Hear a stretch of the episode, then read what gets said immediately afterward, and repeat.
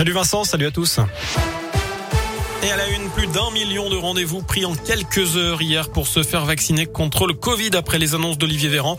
Ce matin, le ministre de l'Éducation nationale a apporté des précisions sur les nouvelles règles à l'école. Les élèves de 6e de moins de 12 ans et qui ne sont pas vaccinés seront incités à réaliser deux autotests par semaine.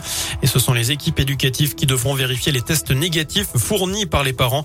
Ils ne relèvent pas du secret médical. Selon le ministre, près de 9000 classes sont actuellement fermées en France, dont 514 dans l'Académie de Lyon.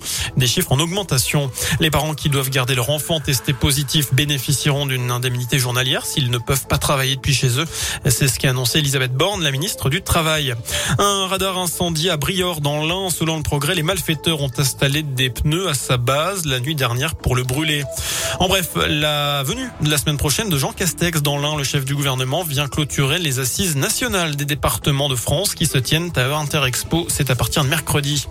345 159 euros, c'est le montant facture de chauffage de l'Elysée en 2020. Le magazine Oui Demain publie aujourd'hui une enquête sur l'empreinte énergétique du palais présidentiel qui est toujours chauffé au fioul. Concernant l'électricité, la, la facture grimpe à 412 881 euros. Des travaux de rénovation sont entrepris depuis plusieurs années. C'est parti ce week-end pour la collecte des banques alimentaires. Les bénévoles investissent les supermarchés pour récolter des denrées alimentaires non périssables et des produits d'hygiène. Plus de 110 000 tonnes de denrées sont collectées en moyenne chaque année, dont une partie sauvée du gaspillage.